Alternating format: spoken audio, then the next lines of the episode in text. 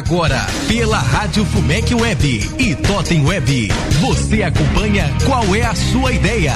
Com a participação dos professores Frederico Gabrichi, da graduação e mestrado do curso de Direito, e professor Admin Borges, do curso de Publicidade da Universidade Fumec. Senhoras e senhores ouvintes, sejam bem-vindos para mais essa edição do programa Qual é a Sua Ideia? Aqui ao meu lado o professor Frederico Gabrich, desculpa, coordenador deste projeto. Estamos, meu nome é Admir Borges, professor da Publicidade, Comunicação Social, e nós estamos recebendo aqui a Luciana Procópio Bueno, que traz para gente o debate sobre o risco jurídico corporativo, não é isso, Luciana? É isso Seja bem-vinda, professor Gabrich. Vamos conversar com a Luciana. Bom dia, Admir. Obrigado, Luciana, pela presença. Bom dia, ouvintes. Estamos aqui para a nossa edição de número 70 do programa Qual é a Sua Ideia? E vamos ouvir o que a Luciana tem a dizer e como sempre fazemos, Luciana, qual é a sua ideia sobre o risco jurídico corporativo? Bom, bom dia a todos. Bom dia, professora Demir. Bom dia, professor Frederico Cabrichi. É, gostaria de agradecer o convite, é um prazer estar aqui. É, com relação a, ao meu projeto, né, a minha ideia do risco jurídico corporativo, acontece que a crescente judicialização ela tem comprometido o desenvolvimento das empresas no mercado brasileiro, porque elas afetam diretamente a, a questão da competitividade, da flexibilidade, do próprio custo de produção, uma vez que compromete parte do faturamento das empresas com os altos custos dos processos judiciais. Para ter uma ideia, dados do relatório Justiça é, do CNJ, né, Justiça em Números, no final do ano de 2016, o Poder Judiciário ele fechou com 79,7 milhões de processos sem uma decisão definitiva. Eles trazem também uma estatística mais precisa de que a cada 100 mil habitantes, 12.907 ingressaram com uma ação durante o ano de 2016. Trazendo isso mais próximo do mundo corporativo, no caso da justiça trabalhista, que tem um alto impacto no custo né, das despesas do, do das empresas, é, eles também têm um relatório chamado Relatório Geral da Justiça do Trabalho, que também no ano base de 2016, a cada 100 mil habitantes, 1.796 entraram com pelo menos uma ação ou um recurso na Justiça do Trabalho. Então, nesse contexto, as empresas elas precisam nesse momento adotar estratégias de prevenção de novos processos e também de mitigação daquele contencioso e do passivo que elas já possuem. Nesse momento é que entra a parte da gestão jurídica, né, do, do risco jurídico corporativo, porque essa gestão ela vem justamente para trazer essas estratégias de prevenção e de mitigação. Bem, Luciana, é, eu sei que você teve experiências em grandes empresas como advogada. Isso na prática é possível de ser realizado dentro de uma grande corporação? Existe é, a, o reconhecimento da importância da gestão do risco jurídico dentro das organizações? Sim, na verdade isso tem sido um processo que a gente tem visto é, que as empresas têm adotado a partir de, de alguns anos, né?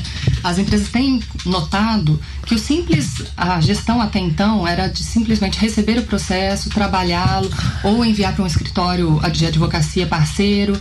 Sim. Mas hoje elas têm visto que não basta apenas cuidar do processo tem que tratar a causa, tem que buscar os fatos geradores, tratar aquela causa para tentar evitar aqueles processos. Porque o custo é muito alto, não é simplesmente ah, se a empresa perder, ela vai pagar. Não, tem o custo envolvido mesmo com o processo, com pagar a, os advogados, honorários, sucumbência. E tem também o fator social de gerar um maior número de processos no Poder Judiciário que já está numa, num momento de crise, né? Já tem muitos processos, igual a gente comentou, de 79,7 milhões de processos sem uma solução definitiva. Sim. Isso faz com que haja uma demora muito grande na resolução dos processos e acaba que a, justi a justiça não é tão efetiva quanto ela deveria ser. Então, além de trazer um, uma redução de custo para as empresas e para as partes, tem também um benefício social relacionado à diminuição de número de processos no Poder Judiciário. Então, eu, eu vejo isso sim, sim como uma tendência das empresas mais das empresas de maior porte, é claro, que tem uma possibilidade de arcar com o custo de advogados especializados para realizar uma gestão, mas eu vejo isso como uma tendência, sim, do mercado. O volume de processo é enorme. Eu queria saber de você com relação à literatura, né? Como é que anda essa literatura? Quem é que está escrevendo sobre isso? Né? Qual uh, qual centro de pesquisa no Brasil que mais trata desse assunto? Os autores? É, bom, não existe uma bibliografia muito extensa sobre esse tema, especificamente né, de gestão de risco jurídico. É, eu estou utilizando na minha pesquisa alguns materiais até do próprio professor Frederico, né, da análise do direito, a estratégica do direito, né, inovação no direito, mas também existem alguns livros relacionados à controladoria jurídica que trazem essa parte de gestão jurídica, como por exemplo da Samantha Albini, e também eu estou utilizando como uma base porque a minha ideia de pesquisa também é estabelecer um método para essa gestão. Então, eu estou utilizando também a norma ISO 31000, que trata da gestão de risco.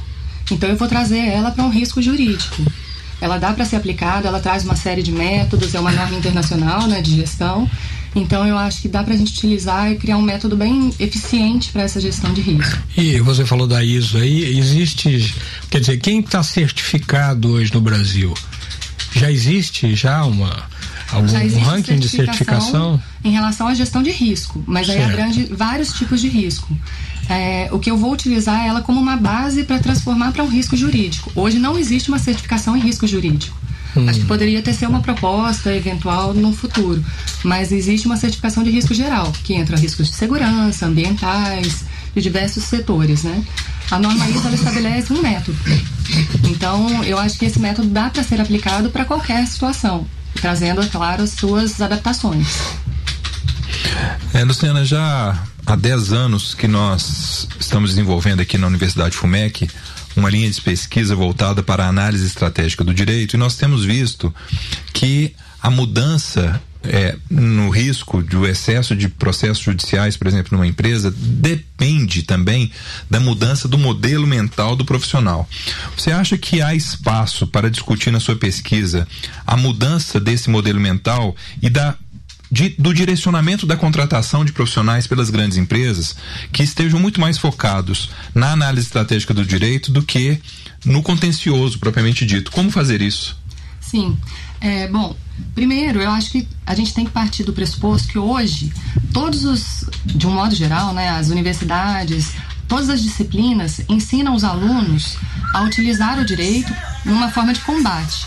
Então a gente sempre aprende como a gente vai criar um argumento, criar uma tese para combater o outro. A gente não é ensinado nas, nas universidades a pensar de uma forma diferente, a prevenir o direito. Então é até o que, o que é falado até nessa parte de análise estratégica do direito, que o direito que dá certo é quando não existe um processo. Então eu acho que a gente tem sim que trabalhar isso para repensar a forma de tratar o direito. Não simplesmente o que a gente tradicionalmente utiliza o direito como uma forma de, de combate mesmo, mas repensar formas de prevenir, de evitar, de minimizar todo essa, esse aparato que a gente utiliza hoje do poder, do poder judiciário. Com relação às empresas, algumas empresas já trabalham dessa forma. Eu tive essa experiência profissional, inclusive foi o que me motivou, o que me fez apaixonar por esse tema, porque eu fui contratada exatamente para fazer essa parte de gestão jurídica, de repensar, de descobrir quais eram os fatos geradores daqueles pedidos, daqueles processos e trabalhar ações para reduzi-los ou para eliminá-los, o que em alguns casos é possível, mas a maior parte que a gente vê é de reduzir aquele risco. E também existem aqueles casos que as empresas, por uma decisão estratégica, elas decidem não eliminar, não tratar aquele risco e assumir. É aquela mitigação controlada, né? Até mesmo porque não existe negócio sem risco, né? Exatamente. O que a gente precisa é conhecê-los. Claro. Você falou do método ISO, né? Utilizar ISO, né, como um método.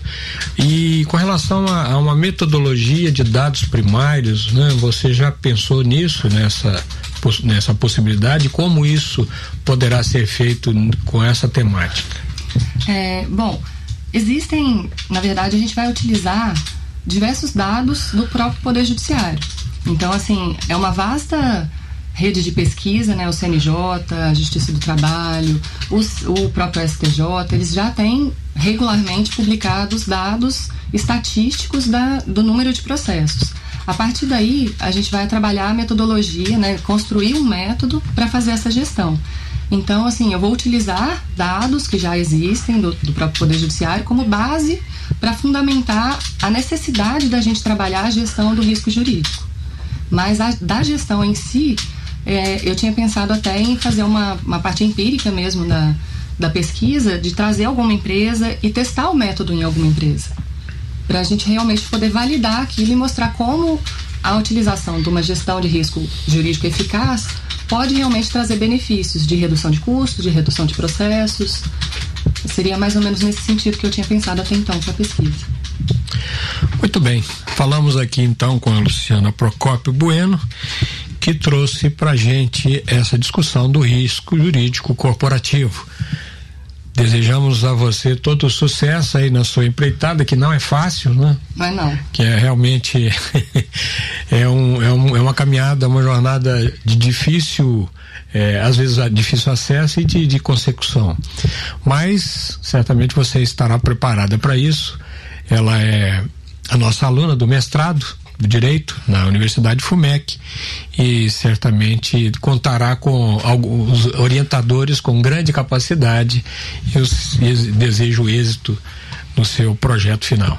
Muito obrigada. É o mais interessante, né, Admir, que a maioria das ideias que surgem aqui no nosso programa são ideias que têm conexão com a realidade e que fazem a conexão entre a academia e a vida prática, né, nas empresas ou fora delas. Lembrando os ouvintes que quiserem contribuir com o nosso programa, podem enviar mensagem para qual é a sua ideia, arroba fumec.br ou qual é a sua ideia, arroba gmail.com. Qual é a sua ideia? Com a participação dos professores Frederico Gabrichi, da graduação e mestrado do curso de Direito, e professor Admin Borges, do curso de Publicidade da Universidade FUMEC.